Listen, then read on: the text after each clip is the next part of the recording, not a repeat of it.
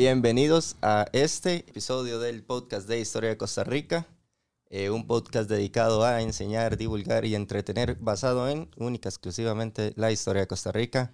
Les saluda Luis Martínez y Gabriel Cerdas. Y hoy estamos con una figura que eh, a mí en lo personal eh, yo quería entrevistarlo, yo estaba decidido a entrevistarlo y es al señor Guillermo Villalobos, el, un pionero en el tatuaje en Costa Rica. Y si queríamos saber de la historia del tatuaje en Costa Rica, no podíamos llamar a otra persona. Así que, primero que todo, muchísimas gracias, don Guillermo. Y primero por venir. Y una pregunta que le quiero hacer desde ya. ¿Cómo se definiría usted para que lo conozcan los que no lo conocen? Bueno. Muchas gracias por la invitación. Sinceramente, pues es algo que, que, a uno lo anima siempre estar conversando esos temas porque es algo que fue importante y ha sido importante en, una, en cierto sector muy grande de, de, de Costa Rica. Eh, me defino como un tatuador, como un artista normal, que pues lo que practico son estilos, no estilos, sino técnicas del tatuaje y así es como Costa Rica este, se ha ido organizando en cuanto a lo que es la, el arte del tatuaje. Hoy día pues tenemos a muchos muchachos trabajando que es increíble la cantidad de gente, de artistas, de talento que hay. Y pues me defino como un productor de de tatuajes simplemente mm, que, que, quiso de hacer las cosas a mi manera y, no buscando un estilo ni nada porque en, mi tiempo no, no, no era posible. Es, presentábamos lo que había y pues de ahí ya después vinieron los estilistas, que ya son otros muchachos que han estudiado bastante y se han metido a fondo mucho más porque ahora pues, tenemos una gran ventaja que se llama Internet, que se llama eh, la información que la tenemos en las computadoras, bueno, pero de ahí como, como me lo preguntan, me defino como alguien sencillo que, pues que quiero demostrarle a la gente lo bonito que es esto y lo interesante que, que llega a ser cuando ya lo tomamos en serio como una carrera o una profesión. Ok. Perfecto. Eh, también queríamos saber un poco, tal vez, tus inicios en la historia, ¿verdad? ¿Cómo, eh, dónde naciste, ¿verdad? La vida con tus papás y tenés hermanos. Sí, eh, yo nací en San José, el 3 de junio. nací en el Hospital Central. después, bueno, es el, el Central por aquí, por la Merced. En ese tiempo es porque le decían al Hospital Central. El San Juan. San Juan de Dios, qué duro hace tanto tiempo que nos dicen los Pero era que qué bonito porque mm, también me criaron en Pérez Celedón. La, el gusto por el tatuaje nació porque mi padre, bueno, yo, yo digo que, que eso fue lo que me influenció bastante. Mi madre me hablaba mucho de mi padre porque mi madre no vivía eh, con... Ellos se, separaron muy pronto en la relación, después de que yo nací, como un año y dos años. Y, eh, pero mi madre me vivía contando que mi papá dibujaba y yo lo tenía, yo sabía que, que me gustaba dibujar. Y entonces eso me motivó a seguir dibujando y a estar en esta corriente. Y en pronto a otro, bueno, mi madre también me contaba que que yo tenía un bisabuelito que había estado eh, en la Segunda Guerra y que él tenía unos tatuajes italianos. Eh, mi madre es de origen italiana, era de origen italiana, ya ella murió. Y mi padre, mi padre también. Tuve un hermano, producto de la relación de mi padre y mi, mi madre, y, y, ya también murió, murió de COVID. Mi madre murió también hace ya como 14 años y hace poco, pues mi padrastro también. Mi padre, mi padre biológico ya hacía rato también había muerto, pero él, mm, yo estuve dibujando un poco con él, me, me motivó, pude tener ese incentivo porque cuando yo cumplí 15 años, estaba empezando a tatuar, a andar en esto, ¿verdad? Y yo fui a conocer vivía en, Desamparados, San Antonio.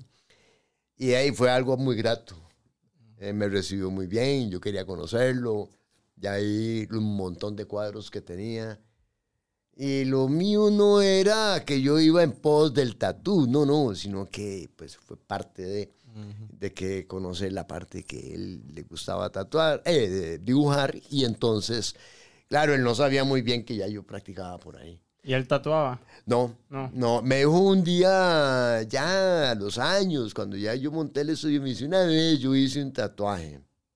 Me dice, pero no me gustó nunca. Ya, quién sabe dónde lo hizo, ah? Pero, pero la, la, la cosa era esa, de que en Costa Rica se ha tatuado gente desde, uh, desde um, hablemos desde la Penny. Si hablamos de tatuajes, ¿verdad? De Sí. de esas marcas en la piel, que no los considero tatuajes, pero eh, a la final eh, fueron Sí, era lo señalados. que había. Sí, era lo que había. Y, y- y nada más. Entonces, ok. Yo con el temorcillo también de que la gente no lo aceptara o que mis padres no lo aceptaran. Mi madre lo aceptó siempre. Porque más bien fue la que me dijo, ah, su abuelo tenía los números. Oh, Ajá, y ahí lo veía normal. lo veía normal, lo vi normal. Y ellos, eh, ella lo vio muy normal, siempre me apoyó, siempre, si ella nunca me dijo no al tatuaje, nunca. Ella no tenía. No, nunca. Eh, vacilábamos porque ella tenía unas cejas muy finitas y yo le decía que yo le decía que que yo se las hacía. y nunca quiso. Eh, a mi hermano, por parte de, de madre, ¿verdad? Se llamaba Arturo. Arturo nunca tampoco tuvo un tatuaje por respeto a la casa y respeto a su papá, ¿verdad? que era mi padrastro. Después tengo por parte de mi hermano, eh, de mi papá biológico, tengo dos hermanos, William y Johnny. Johnny mayor, William el menor, ellos están vivos. Eh, William tiene tatuajes, pero Johnny no. O sea, es un vacilón, ey. Es- Y no es que no lo acepten. Es algo de que... de No, no- les, no les gusta. no, no, no le gusta a Johnny, no, no se lo hace. ¿Ves? Mi hermano, hey, pues eh, se consagró no tatuándose. pues, le dijo a mi mamá, no, yo no me voy a tatuar y ya, ya. Sí, cumplió la promesa. Cumplió la promesa de, de, de en paz descanse, pero este, murió así que como año y medio, dos, por el COVID. Entonces eh, se complicó todo y, y yo, de ahí aquí quedó nada más este ser, ¿verdad? Que, que seguimos, yo ya tengo 60 años, voy a cumplir 60 años, no, no me desagrada decirlo.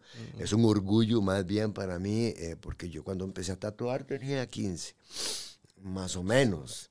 15 Y- años. Sí, fue una historia. ¿Y, y, ¿Y qué conseguías? O sea, ¿qué había en ese momento aquí en Costa Rica cuando vos tenías 15 años y empezaste a tatuar? O sea, eh, vean, cuando yo empecé, o sea, decía, ¿cómo tatuar? Lógicamente estaba la, la idea de que pues, era por agujas. Bueno, y ahí cogimos un palito de fósforo, el cual después cambiamos por un pedazo de bambú. ¿ah? Pero sí, eh, y, y la intentamos. Vea la ignorancia que había, que agarraba el palito, eh, no, sí, la- las agujas las amarraba al palito de fósforo palito. o bien a la varillita de bambú. Pero de ahí la ignorancia era que le- a las puntitas de las agujas intentaba meterle un poco de hilo, según yo, para que eh, eh, ajá, ajá, se empapara de tinta y no, no era así la cosa. Eh, después ya logré que la cosa vaya a quedar a punto por punto por punto, pero que quedara una línea. Yo lo que quería siempre era una línea bien correcta, ¿verdad? Bien hecha. Y de ahí, mm, así tatué varias cosas. Qué duro, porque... ¿Por cuánto tiempo? Ah, como unos tres años, hasta que llegó un carajo por ahí y me dijo, más era que yo una vez estuve preso en Coiba, así, así, les voy a contar la historia. Me, me dice, yo estuve preso en Coiba, en Panamá, eh, claro, como yo era San Isidro, ¿verdad? O sea, también me... Ujú. Entonces, eh, hay veces íbamos a la frontera y todo eso. Conocí un huevón que me dice, "Mae, nosotros, eh, yo vi que el mae agarró un motor de carrito, a la polea, a un lado le hizo un hueco, agarró un alambre de resistencia. Yo no sé si ustedes tal vez han visto unos calentadores, unas cocinitas cuadradas que era como un laberinto. Ajá, Ajá, eso casi no se ve ya.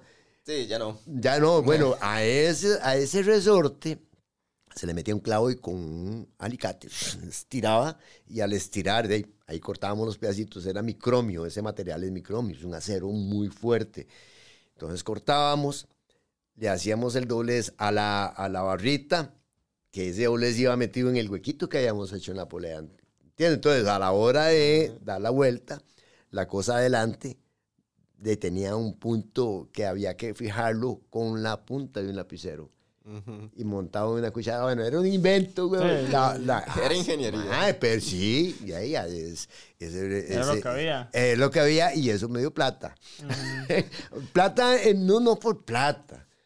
Es que un adolescente cuando Claro. está en esos años y ya, o ¿Cómo sea, no? obtenía este, que 500, que mil colones. Claro. que- era, era Y, un y- vacío. y- y- y trabajabas en la casa. Sí, pero no era como tatuando, sino experimentando. Sí. Sí, sí, no, a veces salíamos a la choza, tal vez del compa, y, y más de una vez nos corrieron por allá de, ah, jalando con esa vagabundería, y, y- y, pues sí, hey, era una vagabundería En ese momento. ¿no? en ese momento. Eh, cuando ya mí... ¿De qué año estábamos hablando? Disculpe. Se- de ahí estábamos hablando, cuando yo empecé fue en el 78 y yo siempre, yo le he dicho a la gente por qué la referencia del 78, porque yo llegué, mm, me parece que es Jorge o Gerardo que se llamaba el muchacho, y llegamos a la casa y no teníamos dónde, pues, en una, una casa muy modesta, pobre, en Pérez de Ledón, y llegamos y había un televisor, además de un sofá, un mueble ahí, la cocina y la mesita de comer.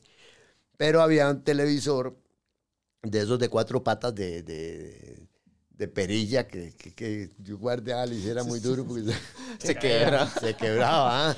Y ahí encima del tele, entonces, el día que estábamos haciendo eso, estaban transmitiendo la final del, campeón, de- del campeonato mundial 1978, que estaba Holanda y me, no sé si era Holanda y Argentina.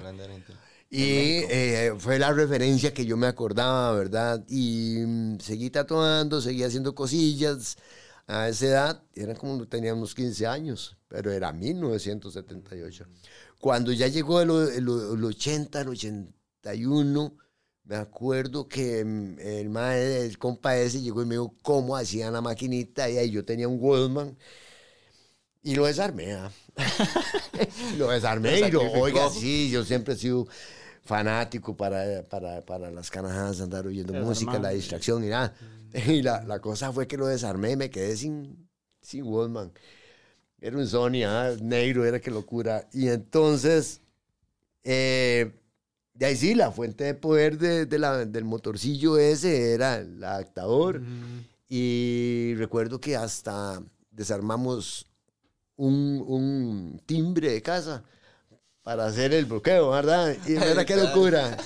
Ay, oiga, esa máquina ya me dio un avance porque ya no era el pic, pic, pic, que sino estar ahí con, con punzando, sino era más seguido. Más. Y cuando yo vi aquella línea que dijo, bueno, aquí, eh, ahora sí, agarró fuerza esto, ¿ah? Claro. Y inventé otra, inventé otra. Pero con esa máquina anduve, uh, playas, montañas, ¿verdad? Una guerrerita. Viera qué bonita, ya, y, y la historia que, que se hizo después de ahí.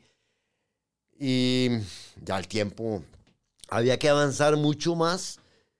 Y vieras que cuando yo vivía en Atillo, después me fui para, para a vivir un tiempo a Lomas del Río, y ahí un compa me dijo que había un muchacho, un artesano en la, en la Plaza de la Cultura que quería tatuarse. Entonces me dice, mae, vamos, y vamos, me, me insistía, me insistía, mae. Y un día le digo, "Ey, vámonos, seguro es que estaba limpio, no sé, Sí, pero, sí, sí, pero me fui. Y oiga, ahí empezó el boom en la Plaza de la Cultura. Mm. Nunca tatué, como siempre lo he dicho, en la Plaza de la Cultura, sino que alquilábamos una habitacioncilla por ahí, que aún muchas anécdotas pasan por ahí también. nos íbamos a un, a un hotel, ay, madre, y ahí nos metíamos, "Ma, vamos a hacer un tatuaje, tal. Entonces, dos, tres clientes o tres más. No eran como clientes, sino que eran compas de la misma compas. plaza, que vámonos, y la locura, ir a matizar. Entonces, ma, era así. Y pero sí cobrabas algo. Ah, sí, claro, siempre, claro. Tenía ¿Cuánto que- cobraba más o menos, te acordás? Ay, ve, tres rojos, dos rojos. En ese entonces, Ah, sí, en era el un 80 platal y y era, era platilla. Sí, 80 y qué era, 85. por Oche, no, estábamos hablando de los 80. Ochentas. Sí, 80. 80 y 80. Y Ciro Sí, entonces, ¿cuántos ahorita? Ay, sí, Yo claro, podría ser ahorita sí, Ah, tipo es que la 40, gente se volvía 50 loca. Sí. La gente se volvía loca. Sí, claro, Ay, porque- se hace tatuajes y Es que no había nada. ¿ah? Nada, nada. Y en ese O- momento, o sea, estaba solo vos. Nada más. Nada más. Porque yo en el 83, 84, no recuerdo bien, por ahí tengo unas, eh, no sé, ¿a dónde están? Yo creo que tengo unos permisos, unos, unos documentos donde yo con un abogado hago unas gestiones. Y empezamos con, con el estudio 84. Pero ya para eso, ya en- teníamos un poco más de información. Las máquinas hace- habían sido más modificadas. Ya eran Ya- máquinas, máquinas. Más como tal. suaves, m- hechizas siempre. Mm, ok. Sí. Pero ya, con, Sí. ya mejor hechas. Ya más pro, sí, claro. Y entonces de ahí, ahí fue donde ya después empezó un alemán que llegó. Y el hombre, pobrecito, porque el madre venía escapando no sé qué a Alemania. La, la cosa es que el hombre tenía una bronca en Alemania y se vino a Nicaragua. De Nicaragua, como que no le gustó mucho o no había nada de tatuajes. Se dio cuenta porque nosotros tiramos una tarjetilla que yo había hecho de Alfa Vibra, la tiramos en una revista que Mm, llamaba la. International Tattoo Magazine. Y ahí salía, en las últimas hojas de, de- o en la mitad de la revista, venía un montón de, como un tarjetero, Ujú. ¿verdad? Sí, Sí, contactos. Ajá, todo. contacto, ver que tú Anis. Y ey, por allá salió, salía varias veces en, en la revista esa. Entonces el más se dio cuenta, se viene para Costa Rica y llegó a tocarme la puerta y ya me dijo que se llama Wolfgang Pelke. Nunca me voy a olvidar de ese nombre. Él vivía en Bass y me dijo que él allá tenía un equipo y que pues quería estar aquí en Costa Rica. Y que, no, claro, no me había contado la historia de que por qué estaba aquí. Ah, pero eh, la, la vara fue que el hombre, de ahí, está bien, yo le dije que está bien. Ya después me dijo que él tenía algo en, en Alemania. Pero no, viera, es algo un poquillo confuso que él me explicó, pero o yo no le tomé tanta importancia. Ujú, ujú. Claro, Sí. tenía una bronquilla con la justicia. Un día, de ahí le digo, "Ma, tenga cuidado cuando vas a la plaza porque ahí llega mucha migración y todo. De ahí no lo hizo. Y de pronto a otro me dicen que, se, que, se- que al hombre lo habían levantado, ¿verdad? Que de migración y que estaba en... en Requerido. eh, sí, en migración. Y en ese tiempo me parece que era por allá yendo hacia el aeropuerto Juan Santa María. La cuestión es que... De ahí, al mal lo, transmiten, lo tramitan para Alemania, lo extraditan y, y ahí yo quedo. Pronto a otro y llega la caja que él había pedido a la esposa, que la mandó por correo. Ay, yo digo. ¿qué hacemos con eso? No venía nombre mío, venía nombre de otro más, de un compa que vivía ahí en la casa donde yo alquilaba. Hijo del dueño de donde- el que me alquilaba. y hasta por cierto, yo tuve que pagar en ese tiempo, en ese tiempo, como en 84, 5, tuve que pagarle 100 mil colones. Ah.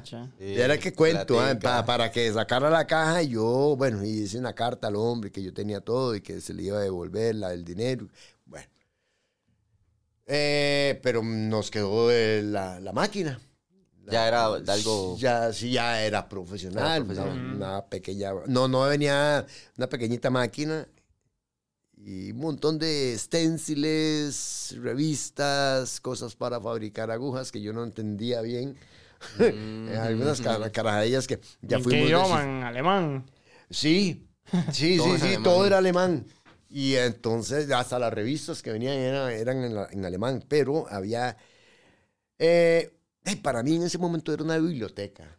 Claro. Mm. Claro, un montón de... Porque aquí en Costa Rica no, no se no había nada. Hasta ya, ya después que en la librería alemán se me empezaron a ayudar. ¿Por qué? Porque ya yo vi el tipo de tinta que traían y yo vi que eran Styler. Y ahí la única que vendía Styler en ese momento fuertemente era librería Alemans. En ese tiempo estaba abierta, ya, ya eso desapareció. Mm. Y claro, ya no había nada más como tres tintas. Mm, La negra, la- la- me parece la roja y la verde. Nada más. Y en ese tiempo, ¿qué, qué estilos que trataba la gente? O sea, ¿qué, qué buscaba? Ah, eran solcitos, delfincitos, este, Eh, Cromitos. Mae, sí, lo, el diente león. Ajá. O sea, mae, era famosísimo. Y fue, la aguilita para los más rudos. Ya, es, que no es mentira. Ya. Y la gente no, no se tatuaba como ahora. Ah, no, mae, que no me lo vea mi tata porque me quiebra. Y, eh, o sea, Sí, había cierto, tal vez, tabú, no sé tabú. si será, pero como, como todavía ese, esa incertidumbre que no era tan normal. no era tan normal. Eh, yo no, no, no lo atribuyo tanto al tabú, porque Costa Rica ha sido muy abierto también. Sí, claro, el tabú es cuando, cuando bueno, llevan allá otros, otros satanismos ahí que la gente le aplica, que eso de Satanás. No, no, no, no, viera que el tatuaje no, el tatuaje no fue así. El tatuaje fue muy como bien recibido, bien recibido en la sociedad. Y como yo lo sigo insistiendo, mucha gente me, me, me entiende mal esta parte que voy a explicar. Nosotros decidimos en un momento no tatuarle la cara a nadie, porque habían los locos que sí querían tatuarse la cara. Ajá, ajá. Ya. Ya, y, de- y- y entonces era el cuidado que hablábamos con el abogado de que era mejor no meterse en ningún problema, puesto que no habían leyes en ese momento que estipularan Sí, el tatuaje ni Sí, nada. O sea, cualquier carajillo se podía tatuar. Sí lo podía hacer, porque no había ley, era típica. Bueno, y, y ahí, bueno, de una vez saco yo la, la, la que nosotros no eh, hicimos la regla de no tatuar. No, no era así, es que teníamos el cuidado de no tatuar la cara a nadie. Para, porque en ese tiempo se estaba dando la afectación en Estados Unidos, propiamente en Miami, de la Mara Salvatrucha y la M18 que, que de ahí, el- la gente estaba haciendo loco allá. Sí. Todavía no estaban ni en El Salvador, imagínate, o sea, cómo había está. llegado. No, se- la gente se bajó porque cuando Estados Unidos em, sometió inmigración a sacar, a extraditar a toda esa gente que va jalada, ¿verdad? Para, para su país, entonces de ahí la, la Mara Salvatrucha, unos se quedaron en México y otros se vinieron para, para El Salvador. Eh, y eso fue un tiempillo nefasto porque todo el mundo, "Oh, usted es Mara, usted es Mara, usted es Mara, y es lo que no queríamos. Ujú. Sí. Así salvar- sal- salvaguardamos un poquito esa imagen de que, de que, son los delincuentes y que eso. No, no se dio. Ah, eh, entonces la gente como que esa parte por ahí la entendió Toanis y, y- y- y no era tanto. ¿eh? Ya empecé, empezaron a tatuarse la cara, pero eran las cejas. Mm, Ya cosas más normales. Cometología. ¿entiendes? Y así le entramos a, a- a- a cierto grupo o cierto sector Sí, más conservador. digamos. Exactamente.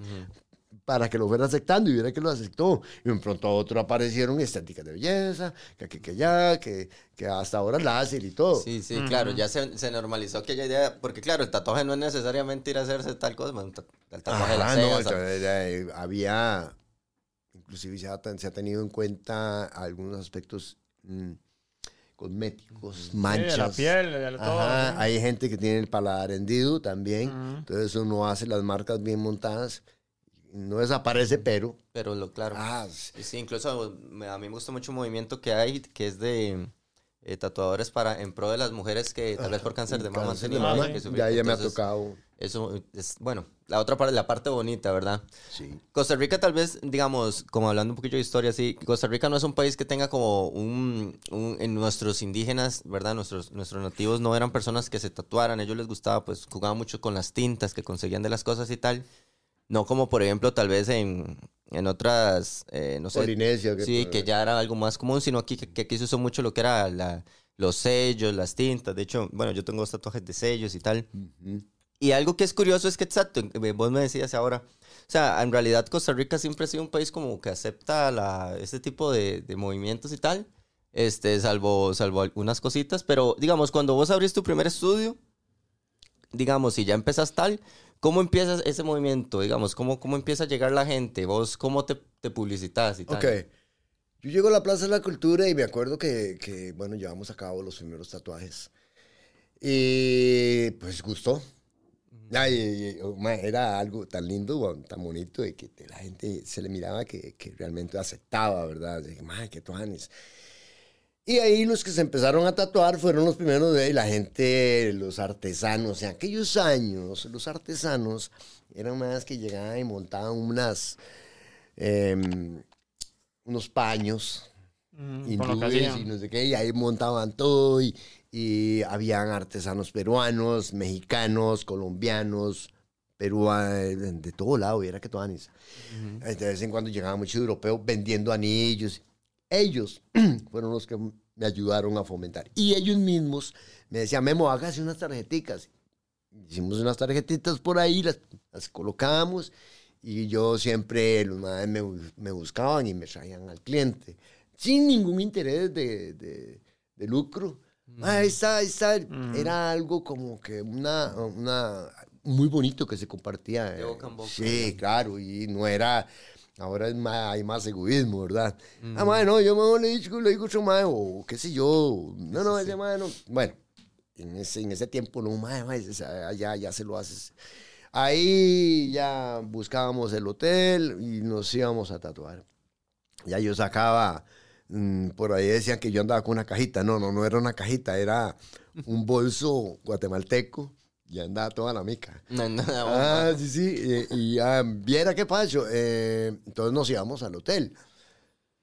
Fue después que, viendo la necesidad que, que se fue eh, presentando, que, que me gustaría tener las cosas ahí, me gustaría tener las cosas ordenadas, no estar lugar. montando, montando, no. Entonces, había Manolo, un, un artesano y vendedor, comerciante de la Plaza de la Cultura, que propiamente siempre se parqueaba frente a la plaza, al um, Teatro Nacional. Eh, en ese tiempo se permitía todo eso, yo era artesano, entonces me dice, "Mae, vea, hay un gringo que quiere tatuarse, que no sé qué, entonces me dice, "Mae, pero, mm, digo, "Mae, tengo que, entonces, dígame a qué horas para ir a buscar dice, un hotel, o sea, ir a buscar la, que me alquilen la habitación. Me dice, no, hagamos una cosa, "Ma, yo tengo detrás del señoritas, eh, ahí en la casa, yo, yo alquilo una habitación y don Edgar me, me alquila a mí la bodega. Vaya ahí a la bodega, yo le doy la llave, yo vamos y yo le presento a don Edgar. Bueno, fuimos, está, ya me acomodé, quitamos unos sacos porque era un montón de mercadería. Yo tenía que, más bien la confianza era Panes porque era pues, mercadería en Tanate, sabía bueno.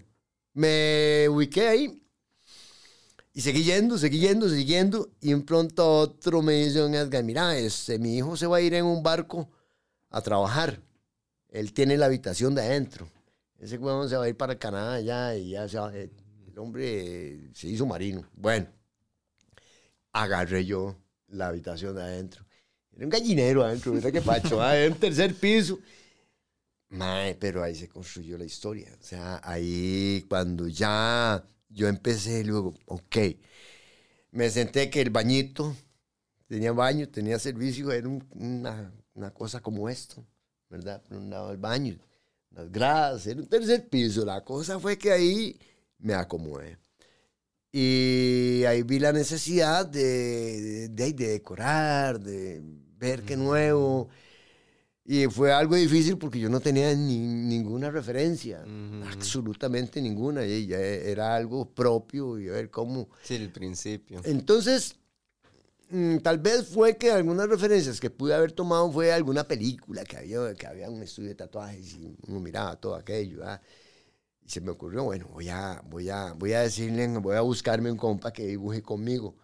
Y fue ahí donde me encontré con este, Iván Calderón, que famoso Shaggy, que, que el mae llegaba, era un locazo, uno de los tantos hippies. de- ah, de- mae, pero mae Luis gustaba dibujar mucho. Y entonces yo me, me fijé en él y le digo, mae, este, a usted no le gustaría, yo tengo un proyecto. Digo, yo estoy montando un estudio de tatuajes. Me dice, yo necesito a alguien que, que, que me dibuje, que es. Ya hablamos. Claro, el en ese tiempo solamente dibujaba las balas de, de Ultra 7, Voltron o esas carajas japonesas de esos años. Ah, Messenger. Sí, como caricatura. Ah, eso es lo que a él le gustaba. Le digo, lo que pasa es que aquí tenemos que buscar otras, Mm, Más cosas. ya, otras cosas que no sean tan grandes.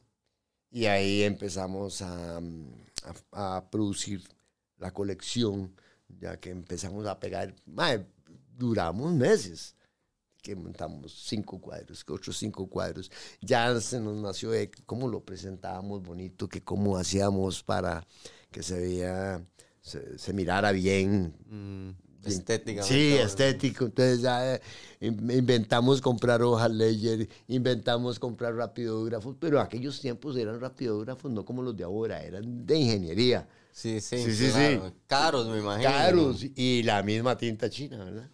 Styler, verá qué loco.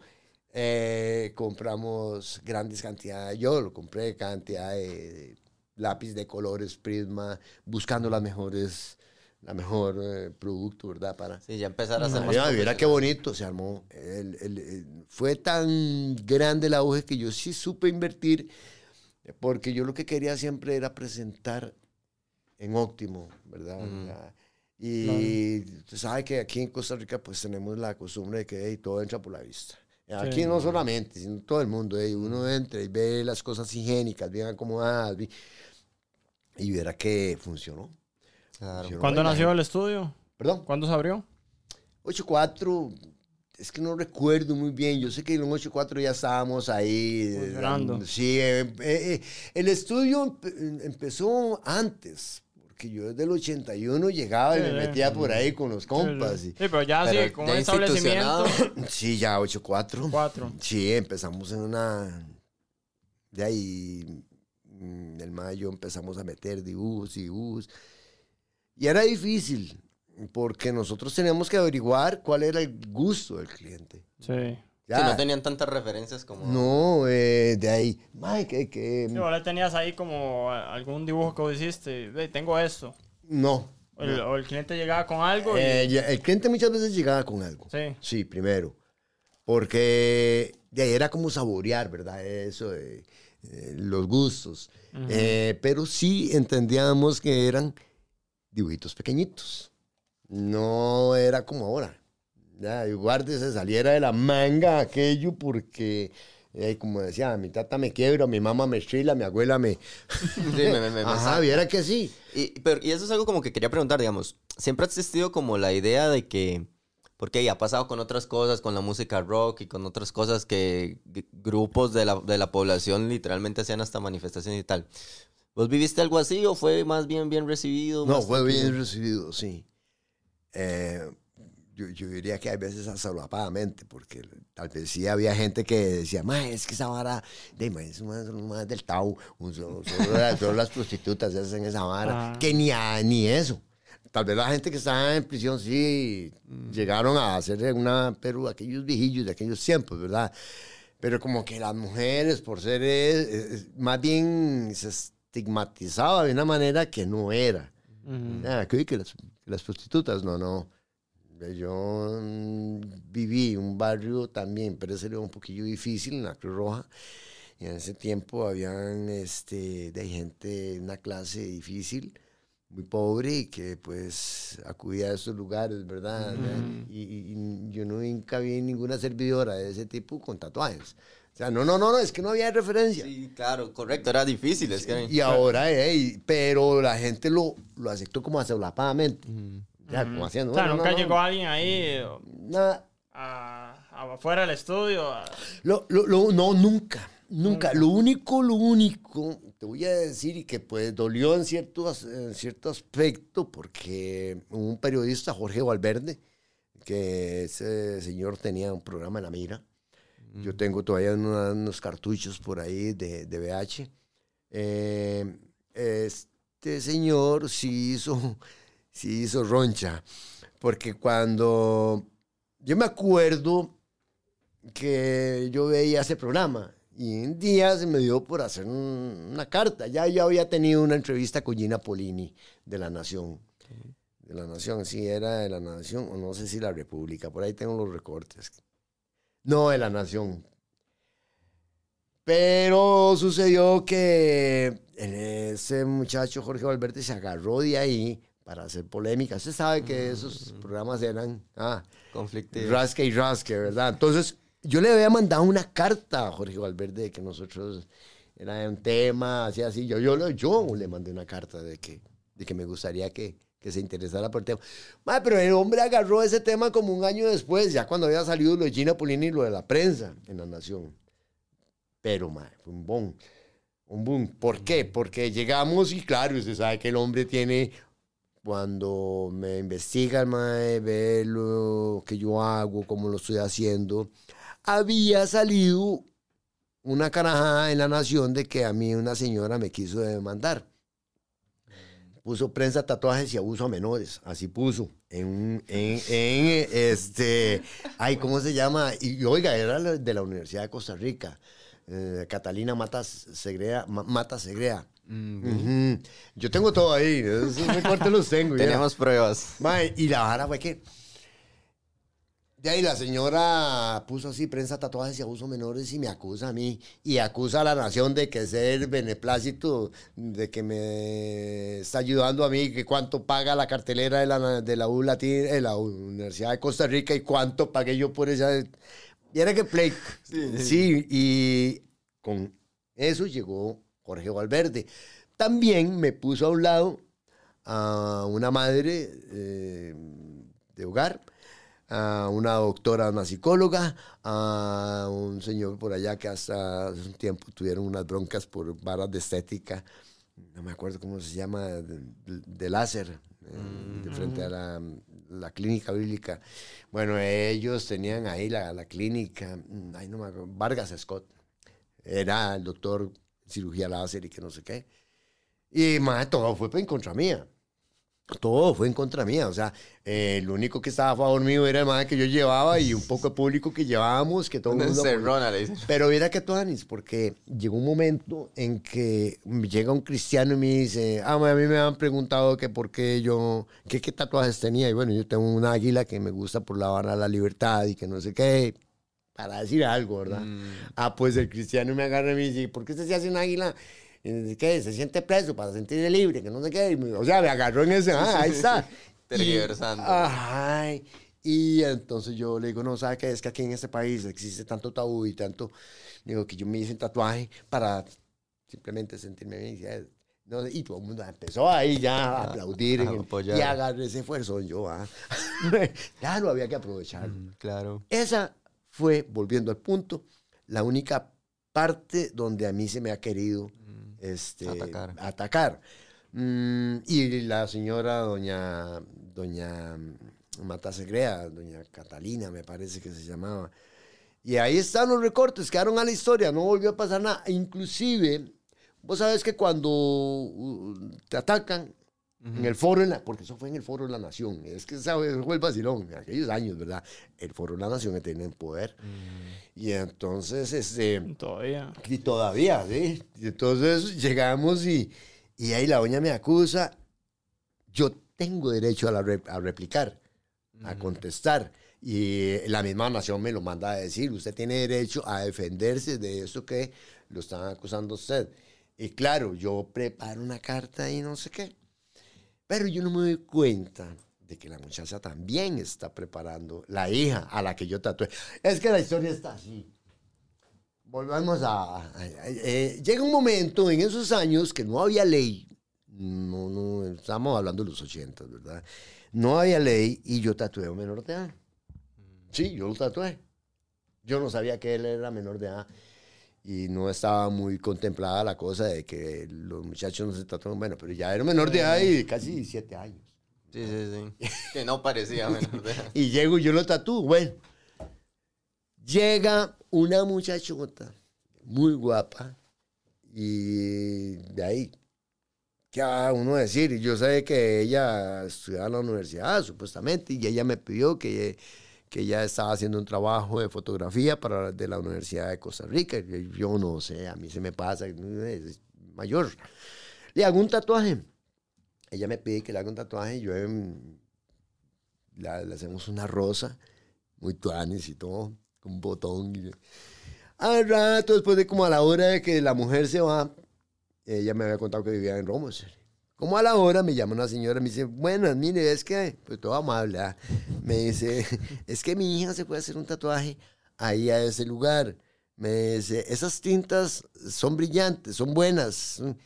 Y yo diciéndole que sí, que es lo mejor que había, que ah, dándole la calidad, que eso no iba a borrar. Me dice, es que yo soy la mamá de él y yo lo voy a demandar a usted porque usted trató una menor de edad. Ya, eh, claro, a mí me deja callado en el momento, yo me quedo así Y le, en ese tiempo eh, yo tenía una persona que se encargaba de, de la recepción, Ujú. ¿verdad? Y le digo, oiga, esta, eh, así, así, esa muchacha que vino hace una hora, me dice, sí, ahí está la cédula. Ahí está el número de cédula, ahí está la firma. Dice, Vamos a revisar porque era un libro, todavía lo tengo. Tendría que buscar yo ese- esa firma ahí. Tenemos Ah. pruebas. Tenemos que buscar, ahí está esa firma.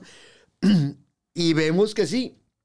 ¿Qué quiere decir? Que la muchacha tenía menos de 18 años, se buscó una cédula parecida a la Falsa. otra, a una prima, que fue la que se la prestó, y así pasó. Mm, Ah, claro. Y así pasó, claro, se la brincó. Y, y ahí, güey, me llama la doña a decirme que me va a acusar. Bien. Y, güey, puchi, vamos a esperar a ver qué pasa. ¿Cómo a los 15 días me llama y me dice, Memo, ¿ya vio lo que salió en La Nación? Le digo, no. Pum, la, eh, La eso, eh, la del foro. Y ahí se empezó. Cuando yo decido, bueno, ya la mujer dijo, yo pego la réplica, no hacemos tatuajes a menores, aquí lo que pasó esto y esto y esto y esto y esto y esto, esto. pero yo no sabía, yo preparé esa carta. Cuando yo la mando a la nación, la nación a la misma vez que manda la carta esa, pone la de la muchacha, la, la hija. Ay. Ajá. Sí, fue culpa mía que yo falsifiqué eso y eso. Entonces, ¿qué está aceptando la muchacha? La señora va a aceptar que su hija me falsificó el documento. O sea, usted va a ser la que represente. Y siguió ahí el pleito con, mm, con otra cosa. Memo y mi moral puso. Y que porque ella reclamaba esto, como queriéndose ya, tratando de aliviar. Entonces me olvidé del asunto. Y ahí paró. Y no le dimos más. Y solo eso, entonces. Solamente, sinceramente, solo eso ha existido en la historia en cuanto a mi persona, Sí. ¿verdad? Mm. Eh, un reclamo. Yo creo que, pues, bueno, ahora hay otros tipos de reclamo. Sí, claro. ahora- Para los tatuadores, porque hay tatuadores bandidos por ahí, ¿no? Sí, sí, sí. De hecho, eso te quería preguntar, porque vos supongo que has visto generaciones de tatuadores Ah, de sí. generaciones. Sí. Entonces, como. O sea, eh, antes de eso, eh, 84 abrís el estudio. Y ahí, cuando empiezan a salir otros tatuadores? Que vos te acordés. Ah, como a los... De ahí... Irán y yo... eh, Es que el segundo tatuador para mí, eh, yo lo califico como es Irán. El personaje que se metió dentro del arte también, a hacer sus dibujos, a hacer sus tatuajes, a tener su, su gremio, Irán Cordero, el 506. Eh, Irán vino como a los, después de que yo empecé con el 80, eh, como el 85 a 86, algo así, yo creo que ya el hombre andaba ahí. Y no sé si fue en el 86 que Irán montó el segundo, el segundo ya el estudio de él. Estudio. Sí, hubieron algunas canadillas por ahí, fue pucha, viera cómo cuesta ubicarse en el tiempo ya con estos años, pero una vez vino un gringo a montar un estudio de tatuajes que llamaba Alfaro.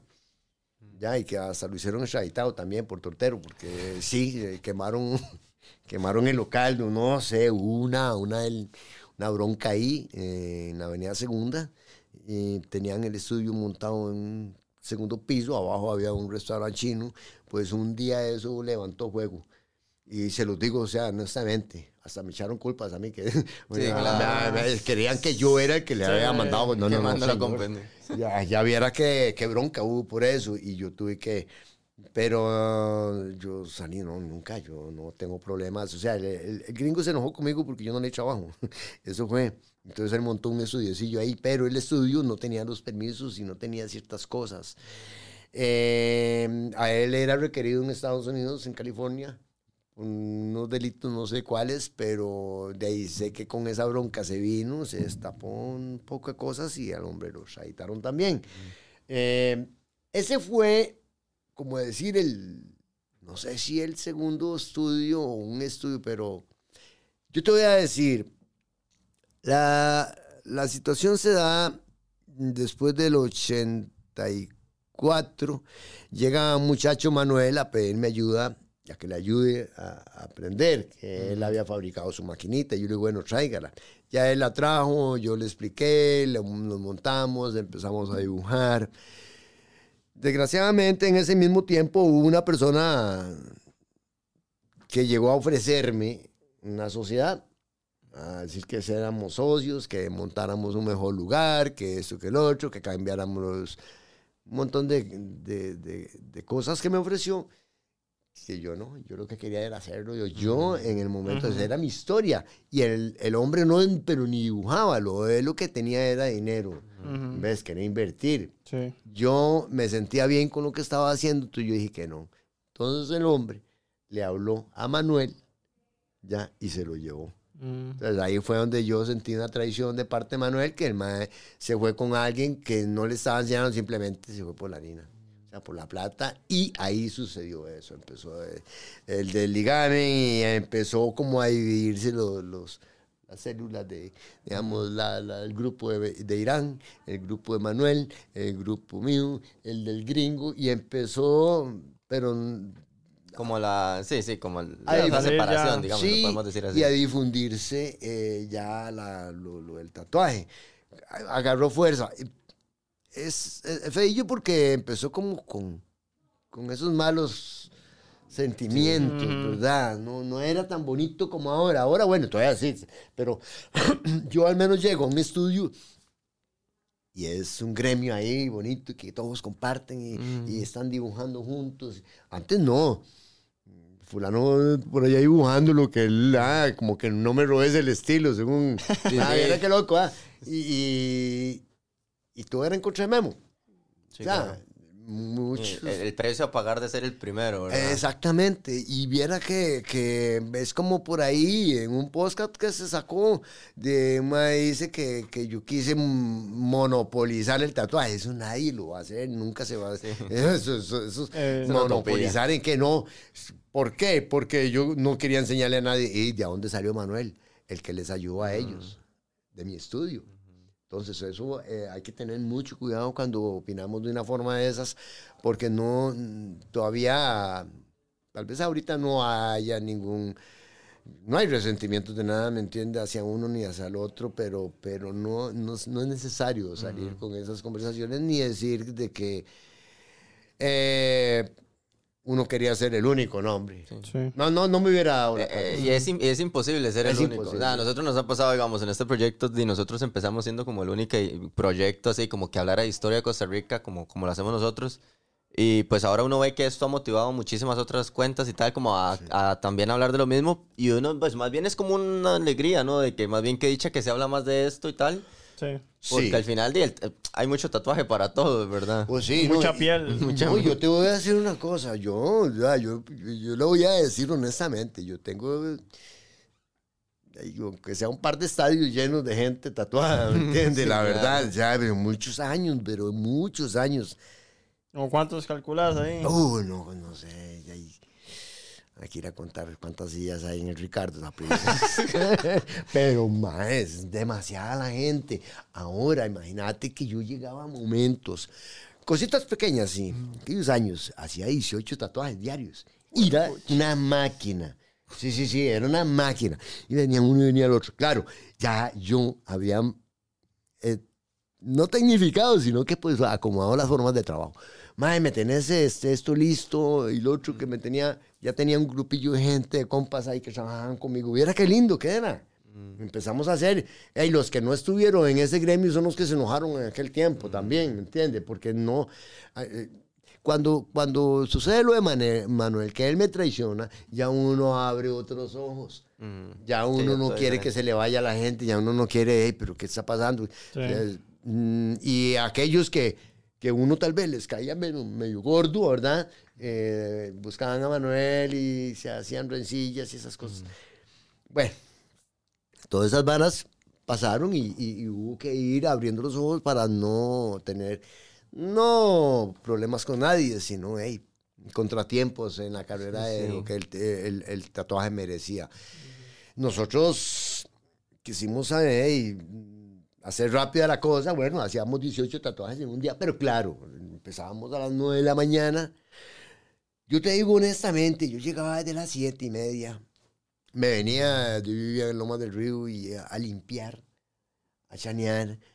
Era una ilusión, era una fantasía, era algo que se estaba haciendo realidad. Claro, pasar del, del, del fósforo con la aguja Ajá, a claro. esto, eh. Ah, ya eran, y ya después conseguimos un tuco de computadora.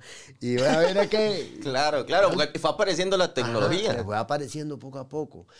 Ya. Ah, bueno, ya, eh, esto, ¿cómo se llama lo que le ponen? ¿El stencil? es? el stencil. Ajá, ¿Cómo era antes? No, ¿O era era mano mano. alzada? a mano alzada. ¿O le, o le dibujabas algo ahí? No, no, no, no, no, no, no, dibujaba a mano.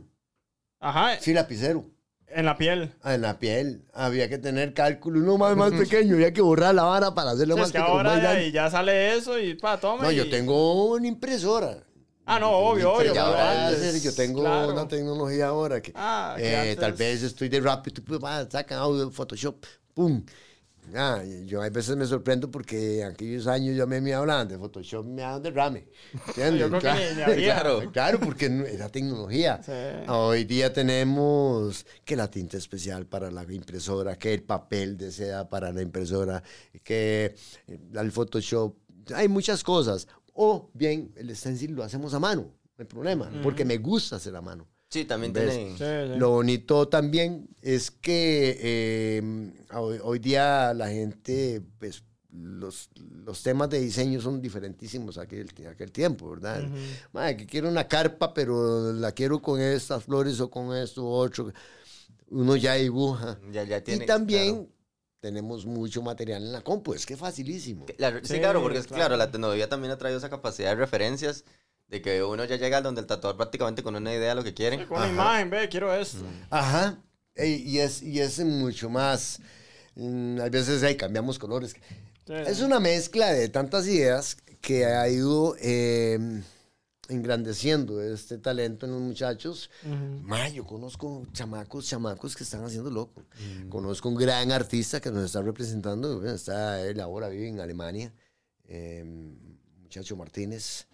Eh, y era que artista en realismo es increíble. Ah, mucha gente muy buena. Andrés, Andrés Martínez. Andrés Martínez. Sí, eh, em, ha, ha- ha habido, a mí me gustó participar en, en este podcast porque ya yo sabía que no, em, que ustedes son una entidad aparte de, de las que hemos grabado, pero qué bonito es poder hablar de nombres. Ah. ya, Ah, no, no, Aquí han habido pioneros, eh, está, está Irán Cordero, que estuvo conmigo, em, está mm, Charlie Solórzano, de Arte Primitivo, ahí está Charlillo Durán, Mm, hay otro muchacho que trabajaba con, con, con este, con Charlie Solórzano, eh, ay, no me acuerdo, pero un gran artista, lo hice yo, se hizo conmigo también. Bueno, y en un montón de gente Ujú. que, que lo bonito es que uno puede hablar de los nombres de ellos. Esteban Molina, un gran, gran exponente también, Bonilla. Ah, Luis Y ahí hay una serie de gente, otros que están en Miami tatuando. Oiga, Claro, es que en Costa Rica hay mucho talento. Sí. demasiado talento. Lo que yo me sorprendo es en la forma en que se ha ido purificando eso, digámoslo por decirlo así, ¿verdad? Eh, llega un muchacho que tiene mm, una forma de trabajar, el otro se juntan, nace algo más. Y eso es muy... Se ha vuelto mucho como, como muy artístico, como Sí. muy arte. Ahora, hay, hay- hay gente que tiene su negocio, su familia, su carrito, a base de tatuajes. Sí, Ujú. sí, sí, Ya. sí, Eso, eso es algo que de verdad que... Ah, y vale la pena. Deberíamos, eh, lástima que en Costa Rica está sucediendo el, el problema de, de la convención, que bueno, el mismo Johan López, que es el productor de Nueva Calavera, eh, él, él haya tenido algunos contratiempos con, con el Ministerio de Salud y el otro muchacho por allá de la, de la Costa Rica, la Convención Costa Rica, que fueron dos convenciones muy importantes. Ellos son pioneros, eh, han sido gente que ha gestado eh, el movimiento también. No, no como lo hice yo, porque yo tenía muy pocas herramientas. Y qué mejor herramienta es que la- la- la- los mismos artistas. Yo no contaba con artistas, yo tenía que hacerlos. Y los hice. O sea, abrir trocha. como Sí, que- claro, eh, empecé a volar machete. que- ya, y, y de ahí, como decís vos, o sea, siempre el primero le caen las pulgas, ¿verdad? Sí. Y a mí, a mí se me, se me vinieron algunas cosillas de parte de, los, de, de otros muchachos que estaban haciendo como artistas, no de un público. mm, Sí, algo que se esperaría como de, de- de tal vez de la sociedad conservadora, sociedad, ¿verdad? Como, nada. sino que fue como dentro del mismo No, gremio no, no. tal. Eh, Y ahora, pero ahora sí lo ves mejor, digamos. Ahora ah, sí. sí, claro. Ahora tenemos un gran, hay una gran cúpula de, de- de- es una industria. Mm. Sí. Ah, gente que está vendiendo, que es- tiene su tienda supply, mm, que usted ahora, bueno, algunos no le venden a, no sé si no son tatuadores profesionales, no le venden. Ah, y eso es interesante. Eh, hay otros que tienen, es open. Ah, el, que, el que llegue primero y que compre las agujas y que me quiera comprar esa máquina, se la vendo. Hay otras tiendas. Bueno, parte de. Y es, es importante porque antes, como lo conocen muchos muchachos, o sea, los tatuadores parecidos a mí, ah, aquellos años, como Charlie, Charlie mismo lo reconoce. Antes había que esperar hasta un mes, 22 días para que viniera, que comprabas una máquina, unos tubos y había que ir a la aduana y que hacer. ¿Es cierto? Claro. Mm, Ahora no, la Wish, ahora- se lo ponen. Ya cuando se siente, le están tocando la puerta. Tome, sí. ya ahí está la cajita. Y, y una opinión que, bueno, lo, lo conversamos fuera, fuera de cámara, pero que, que quiero siempre tocar es, bueno, hace, hace poco salió en la, en, como la historia cíclica, ¿verdad? Y la historia siempre va a ser así. Hace poco salió en las noticias esta, esta noticia de que cierto patrono fue y llegó hasta las instancias judiciales el tema de qué potestad tenía un patrono para tapar eh, o solicitar que un, un empleado eh, durante su horario laboral eh, tenga que taparse por uniforme los tatuajes. Eh, hay una gente que dijo está bien, hay otra gente que dice que no, que cómo es posible. Vos que di, definitivamente tenés toda la posibilidad de opinar sobre el tema y toda la credibilidad del tema, ¿qué, qué opinión te merece? Yo creo que, o sea, eh, bueno, eh, estamos bajo reglas. Igual, eh, tenemos situaciones de que hay gente que si todavía es delicada, pa- parece mentira, a pesar de que nunca hubieron contratiempos en eso con la gente, la sociedad. eh, bueno, ahí hay, la caja tiene sus reglas, el Ministerio de Seguridad tam- también tiene las suyas, eh, el Ministerio de Educación Pública tiene las suyas.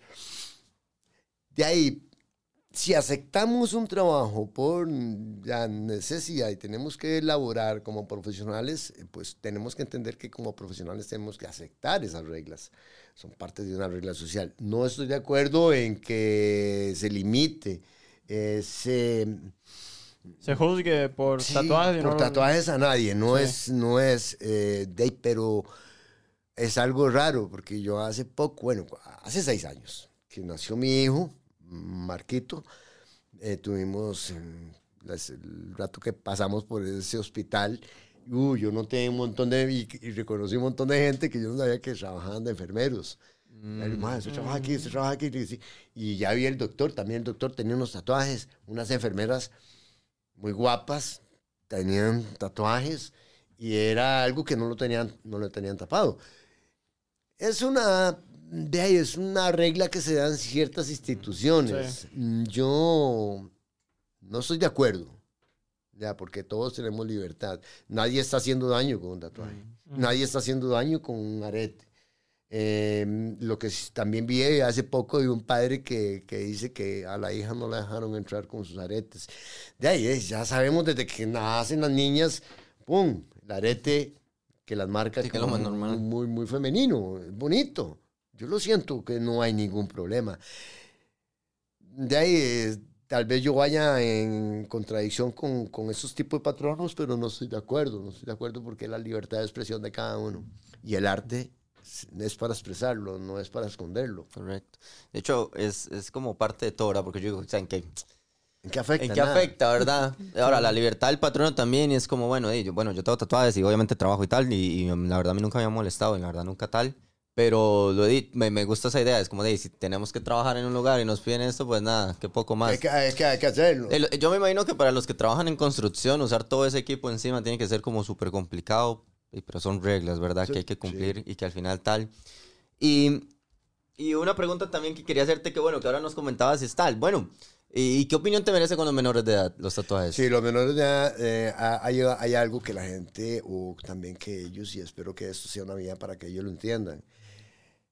Un menor de edad, cuando está bien, eh, es piel, y muy bonita, y ter- una tersura, y ah, un colágeno súper nuevo, ¿verdad? Para un tatuador, una piel esbelta, pero eh, la, la piel cambia también.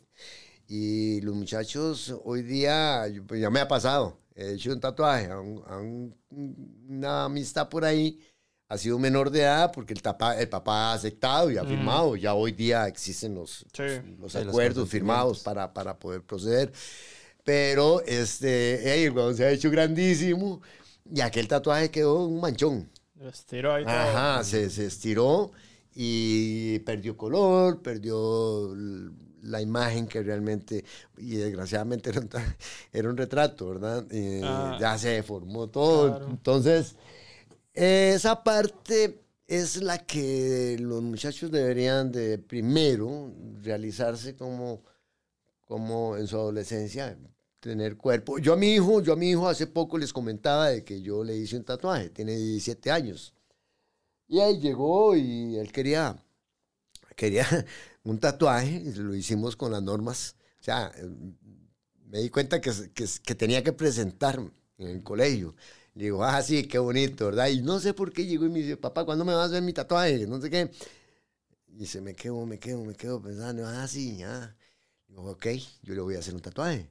Va a ser su papá que se lo va a hacer. No lo voy a mandar a ningún estudio. Voy a hacerle el tatuaje, pero me va a ganar el año.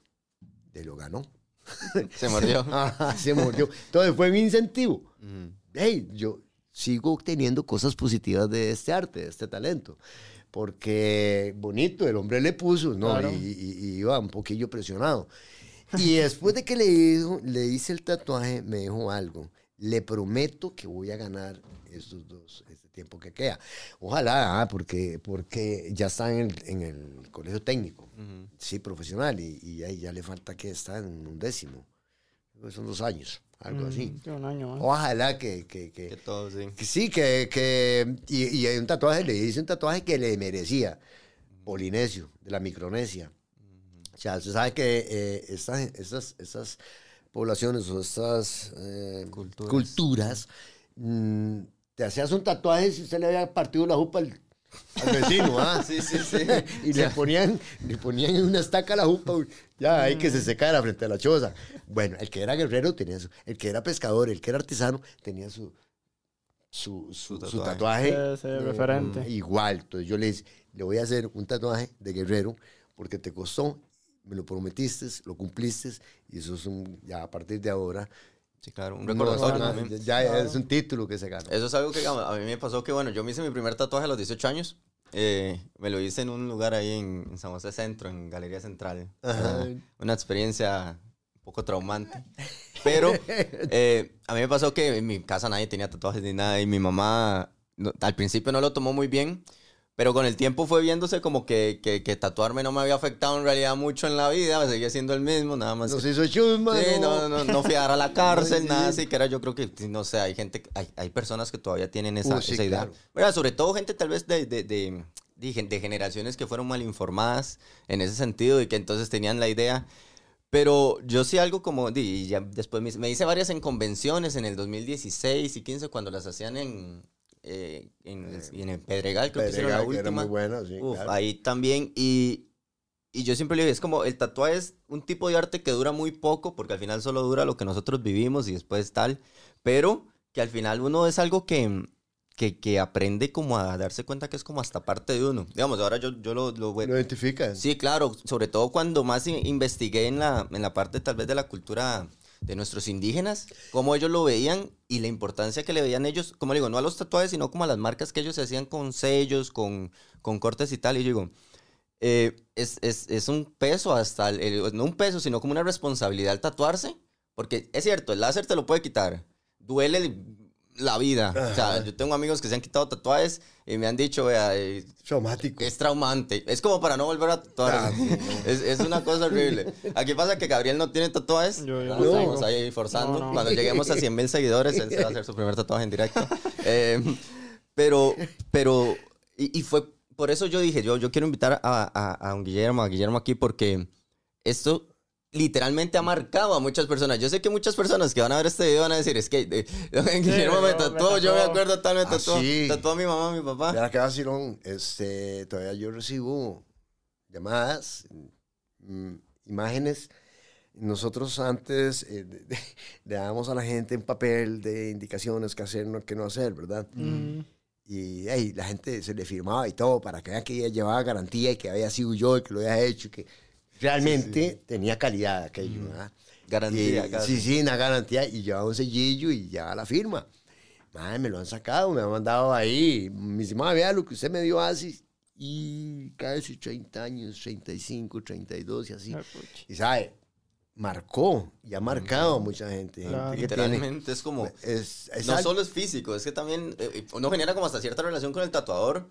Sea, la, la mayoría de mis tatuajes me los ha hecho un amigo, que si ve esto le mando un saludo a Joshua, porque de, verdad que la mayoría me los ha hecho a él. Y no, no solo es como tatuador amigo, sino es que se vuelve alguien que usted va a andar... ¿Quién le hizo? Sí. Y usted siempre se va a Y es una responsabilidad también, Sí. ¿verdad? Porque, o sea, le Sí. estás dando de una parte Hay tu una piel gran responsabilidad. Nada, un contacto eh, humano, o sea, sangre, un contacto biológico, que podemos infectar a alguien. Este, y esa parte es muy interesante porque es algo que me hizo a mí recapacitar de que ya tenía más que un arma en la mano. Sí. O sea, o, o- o te la pelabas, mae, porque la- a la primera que, que suceda una, una- una- una un contagio de este tipo. ah, y sinceramente en el tatuaje es, es muy relativo, porque si existe un contagio, si existe un contagio es porque la gente, y usted lo sabe, porque usted has practicado el tatuaje, ¿verdad? Entonces, te tocas, te rascas, to- tocas dinero, te metes las manos a la bolsa, vas al baño, cosas oxidadas, y, y, ay, y llega y el tatuaje pica y a veces uno no se da cuenta. Yo a mí me ha pasado, te- pasa, infecta. Pero como decir de que ha habido una, una contaminación por síndrome de inmunodeficiencia, diabetes, hepatitis, y estos tipos de enfermedades, gracias a Dios, no. No, se han dado en el piercing. En el piercing sí han habido algunas historias de contagio y que han salido inclusive en periódicos. Sí, yo he escuchado cosas. Eh, yo es gracioso, yo tengo, no sé, 40 tatuajes y no tengo ni un solo piercing. Y Yo me los quité todos. no solo porque le tengo horror a las, a, a las agujas, que es algo un poco irónico, sino, pero, pero al hecho como, yo he escuchado tantas historias traumantes de piercings. Ah, sí. Uf, die- por cada una de tatuajes que escucho, escucho 20 ta- de historias traumantes de piercings. Sí. Y obviamente es como, es que otra metodología completamente Sí, sí. distinta, pero es, es, es duro. Ese, eh, lo, lo que, lo, que, lo, lo que nos une ahí es ese contacto físico, o sea, personal, la, la sangre, lo de, de- de la práctica que se lleva y que se tiene que llevar de una forma. Bueno, en el tatuaje mm, hay que tener mucho cuidado, o sea, hay Claro. tubos eh, de cirugía. Hoy día todo es desechable. Sí, Ah, llegas, quitas la, la, la, la- el cartuchito y limpias la máquina, el Lysol y algunas otras cosas. Tené- tengo un esterilizador de, de, de luz ultravioleta y bueno. Sí, hasta la, hasta la tecnología, como decíamos, ayudando. a- Ajá, ha cambiado, todo ha cambiado. Y ahora, antes, antes yo tenía... Una cosa era cuando yo amarraba las agujas, otra cosa es cuando aprendí a soldar y a fabricar mis agujas, Mm. porque no habían quien me trajera en la- los paquetitos. Sí, claro, las ahora, claro, yo... Ay, eran unas historias tan, tan difíciles, eh, aburridas, aburrida, pero, pero era vacilón, era bonito. Mm. Entonces agarramos, íbamos a la pasamanería, comprábamos un montón de paquetes de aguja y a, y a contar grupitos de cinco. de cinco, Y empezar a soldarlas y meter en un tubito. Mae, y Sí, yo- hoy lo hago todavía. Hoy lo hago todavía.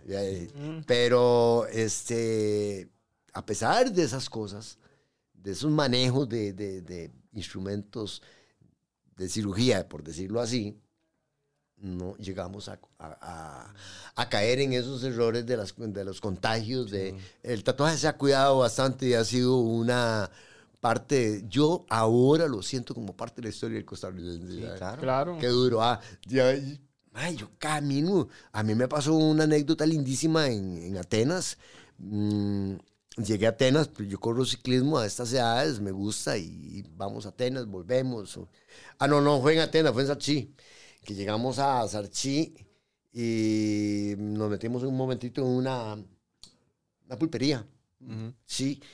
Y estoy ahí pidiendo cuando llega una señora bajita, pero ma, era, eh, yo calculo unos 76 años por ahí. Ya la señora, madre, toda tatuada, loco. Ya, y era, y era que buenos bretes tenía. Sí. Todo trae.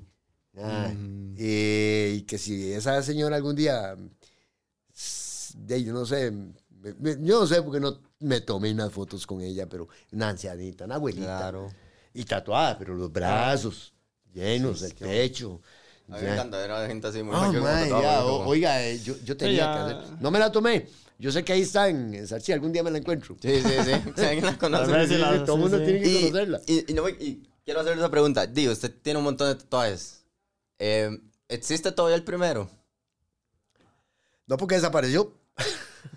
¿Y pero Fue- cuál es fue- uno así que usted diga? El este primero, es- primero, sí. Es un ancla que tengo acá. Ay, aquí está. ¿La ves? Ujú. Oiga, y, y yo me lo hice siendo yo soy zurdo. Entonces, ajá. Ajá, me dice, y ahí fue donde probé la, la- una tinta, que también es una anécdota, y me voy a una librería en Pérez de León, que se llama Librería Vázquez, y me meto, y habían tinta, unas tintas Rotring, una tintilla ahí cuadradita en un vasito de vidrio amarilla. Ah, no, Pelican, perdón. Pelican. Pelican. Y había otra que decía Atelier. Pero lo que más me llamó atención, la atención fue que decía hecha en Costa Rica ya. Y con esa hice un montón de tatuajes, man. Ya. Esa fue la, la- la Ah, pionera. atel- Atelier, Made en Costa Rica, eh, eh, hecha en Costa Rica, Heredia. Así decía. Man, yo, oiga, yo hubiera guardado ese frasco, ese frasco al día. Al museo. Ya, Para el sí, museo. ¿Entiendes? Pero, pero, eh, eso es lo que había. Y no sé, poco a poco han sido paso tras paso tras paso, hasta que llegó, hey, los, sí, las, las computadoras, llegaron los celulares, nos, nos mm, ablandaron el camino, ya porque ya podíamos pedir producto a Estados, a Estados Sí, es claro. Sí, eh, en Costa Rica han existido muchos tipos de pioneros también en cuanto a esta carrera, porque yo conocí gente que hacía máquinas. Ahora ya casi algunos por ahí, eh, uno que otro. No sé si vos te das cuenta que antes, el, eh, bueno, el- el- la máquina, la masa, el tubo era de acero, cirugía. Bueno, todavía yo tengo equipos de esos, porque ahora es un tubito especial, pum, se encartucha la vara Sí, y y arranca. ah. Este, ese man hacía tubos, hacía máquinas, los frame. em, de bobina, las máquinas. ajá, de bobina. Eh, Frente a ahí, en Guadalupe, a la bomba Costa Rica. De Fernando, me acuerdo el nombre de él, no sé, se hizo cristiano y el hombre dicen que agarró otro ray, pero que se retiró del asunto de, los, de las máquinas. No lo volví a ver, pero era un fabricante y, él se dedicaba. Ahora también ah, existen algunos muchachos que están mm, metiéndose en el asunto de hacien- haciendo la, el gel para transferir es cierto. eh, la- las cremas, Las cremas. de, de- de abejas y todo eso, Sí. que son muy buenas. Sí, pues, yo no me tatué hace mucho y yo todavía me, me tocó la, ni- la Nivea azul y tal, que es como... Blanqueadoras, que Es- eso es- eh, me era una pelada. por Y ahora sí, sí, ya después ahora uno como, como obviamente hay- ahora hay productos que es increíble. Ah, sí, claro. Ahora... Está la vitamina Oh, bueno, y la membrana, ¿verdad? Que ahora se, La se membrana que se la sí. quitan y está listo, estamos. Sí, eh, este, y, e inclusive entre los tipos de membrana hay varios tipos que una es para, para el principio y la otra es para mantenimiento. Bueno, yo casi no, yo sigo trabajando de una manera un poquito Más tradi- tradi. Sí, más tradi, que em, uso un tipo de plástico a veces cuando es muy grande, un tipo de celofán, que, pero el- no es el celofán para embalar muebles, no, no, sino el de, el de, el de em, alimentos sí. que no sueltan, es que hay que tener todo eso, tenerlo en- Los cuidados. Sí, pero eh, ha sido algo tan tecnológico mm, porque no es, existe nada más una crema, no, no, existe un poco de crema, Sí. unos olores riquísimos. Y, y, madre, este huele a tatuajes. No, no, ahora uno ve por ahí, hace poco me pasó que, que una compañera de trabajo se, se tatuó el brazo y, y, oiga, un tatuaje que uno diría hace 10 años tal vez tendría que esperar 15, 22 días tal, no, se quitó la membrana enfrente mío y Ah, sí, estaba increíble y yo, pero sí, que, que impresionante. cinco días. ¿Y vos, vos entonces seguís ahorita trabajando o ya estás como más retirado? o- No, no, sigo trabajando. Tengo un estudio privado en mi casa. Eh, ya después de ocho años eh, de estar en Coronado, que estábamos en Coronado, yo decidí irme para un lugar más no tan capitalino, ¿verdad? Eh, y montamos en Coronado. Em, hace poco lo cerramos por algunas de, desavenencias, digo yo. Em, ahí hubo yo, en cuestión de opinión con el inspector de salud, no, de ahí me, me, me, me echó con toque, entonces tuvimos una, una conversación que no llevó a nada y, y a la final decidí, no, no, aquí mejor me voy para casa. Y aquí se... Ya no estoy para estar peleando, ya, he peleado mucho. Con, con, no, y es que viera cómo ha cambiado también eso. hoy yo era el único que tenía un estudio de tatuajes en Coronado, pero ya habían 42 personas tatuando. Ya, y yo veo que tengo una, en la espalda ya mucho cansancio. Mm, yo digo, no, me, eso fue el año pasado, pero se, acuerda que desde el 2020 a nosotros nos mandaron a muchos, nos cerraron los negocios. Claro, sí. Pronto otro estaba yo en mi casa y no sé, vi la comodidad de la choza, vi la comodidad de no, no, no, voy para casa de nuevo. Sí, claro. Y tuvimos ese, ese contratiempo ahí y yo decidí que, que, no, es mejor montar. Un descansito. sí, y estoy descansando. Ahorita estoy descansando, pero estoy tatuando. de hecho, ahora salgo de aquí y voy para. Ah, bueno, si alguien te contacta ahí en ah, redes. Ah, sí, claro. No, ¿Dónde te pueden buscar? Eh, ¿Tu número? Memoir Tatú. Memoir Tatú eh, al 6111-0481, que es el teléfono mío que ha sido de años. Y ahí está la página Memoir Tatú. Está Alfa Vibra Tatú Estudio y la página personal Guillermo Villalobos. Entonces, agarramos las tres y estamos jugando con eso. Claro. También tenemos un montón de gente, está en Instagram también, como Memo Artatú. Y gracias a Dios eh, seguimos teniendo clientes que, que vienen de bien largo. Sí, claro, no, ahí yo me voy a también apuntar para, para esa lista porque claro que me encantaría tener un tatuaje. muchas gracias. y no, de verdad que, que muchísimas gracias por este ratito. Eh, no creo que sea la última vez que esté aquí sentado. No, yo sé que no. Y incluso en algún momento también me gustaría traer a Irán Cordero y ir como también Sí, claro, Irán vale la pena. Para, para escuchar la historia de él, ¿verdad? Tal vez como, cómo ve el, todo, todo. Nosotros un día, eh, si usted ve los podcasts de Malas Costumbres, es un vacilón porque este, él dice algo de Memo, Memo era el rey de, de San José, ay, él tuvo miedo porque cuando salió en la mira y tuvimos una cierta discusión... Eh, el hombre tenía miedo, no, miedo, ¿por qué? No, no, no, el, arte nunca, nosotros nunca hemos acudido a ninguna violencia para resolver cosas. Eh, sinceramente, eh, parte de una buena cultura en Costa Rica. sí, hemos tenido esa suerte. claro, no, no, por ahí habrá que ese madre me cae mal, pues, pero de ahí no pasa. Nosotros no hemos tenido, como en otros lados, esa, dificultad. Irán es un piezón, es uno de los grandes ya el tatuaje en Costa Rica. Un gran pionero también, supimos llevar las cosas. Hoy somos amigos, somos una buena amistad. De vez en cuando tenemos ahí contacto. Eh, está Cortés, Federico, que es uno de los grandes del piercing. Y ahí empieza un montón de gente a salir y nos reímos de aquello. Claro. Ahora, ahora da risa lo que en su momento. Ah, sí, claro. se sentía asustado. Yo también tenía mis, eh, mis cosas. Claro. Mm, y por también, por respeto a esto, tuve que tener cambios en mi vida. ser joven es ser tonto. Y aquellos tiempos eran unas fiestas y unas locuras, entonces ya hoy no. Ella, ella manda, tengo mi esposa, que me ayuda bastante, tengo a mis, a mis hijos, que son algo fundamental en mi vida. y aquí seguimos, vamos a seguir y yo digo, yo soy de los que no se retira. Así es. No, yo, yo, la verdad, conozco muchos que ya no están. Algunos que ya no están en vida. Otros que están trabajando porque la vida se les presentó tal vez con otro negocio. Y, Pero este, yo no.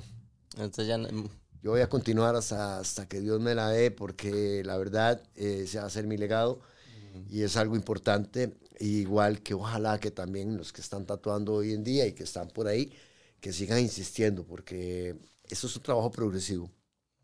Recordemos que en un tiempo yo lo que hacían era algunas, unos solcitos y esto y que lo otro. está. Hoy día hay gente que está llenando cuerpos, que está dando Blackboard, Black, eh, eh, Blackboard que es uno de los trabajos que, que eh, Si en aquellos años hubiéramos tratado Blackwood, todo el mundo dice, ¿qué le pasa a este man? ah?" Sí, sí. Yo, yo, yo siempre digo y algo, siempre lo he dicho, es como yo a veces veo tatuajes que yo eh, no entiendo cómo lograron hacer eso con agujas. O sea, mi cerebro es como talento, arte, arte. sí. Esto es increíble. Sí, que no, que si usted hubiese hecho eso en los 80 te hubiesen dicho que usted era brujo. Ah, sí. eh, ya, eh, yo me acuerdo cuando yo empe- empezaban a aparecer los, los primeros parches negros, negros. Y decía, ah, es para, sí, ma, ¿qué queda? Es para tapar. Pero ya después vi un momento a otro unos parches negros donde hacían un poco de, de, de, de lini- de li- líneas, como decir, los hexágonos, en verdad, un poco ni- minimalistas, pero que a esa tinta negra le agregaban otra fusia violeta. Y dice, ya empezaba otra. Mae, hoy día, ah, yo admiro a Molina y algunos artistas de aquí, Costa Rica, están haciendo Blackboard. Eh, Molina tiene bastante mezcla, muy. Molina ha sido uno de los que arrolla. Eh, Sería una locura. Intentarlo ahora, Sí, sí. claro, un día lo tengo. No, no, es una esa, locura. esa es mucho la idea, como eh, de las historias detrás de la historia, porque, di, claro, no solo es escuchar como, bueno, sabemos cómo llegó el tatuaje, pero quiénes estuvieron detrás. Entonces, ojalá sí, algún día incluso pues, varias sillas ahí. Hacemos Ah, una sí, mesa sería, sería, sería emocionante ah, y estar eh, varios arto- tatuadores, eh, actores de ese tiempo reunidos. Eh, Sí, sería algo muy, muy. Tatuamos a Gabriel en vivo. Ah, le tiramos en directo. Espero ser yo que lo vaya.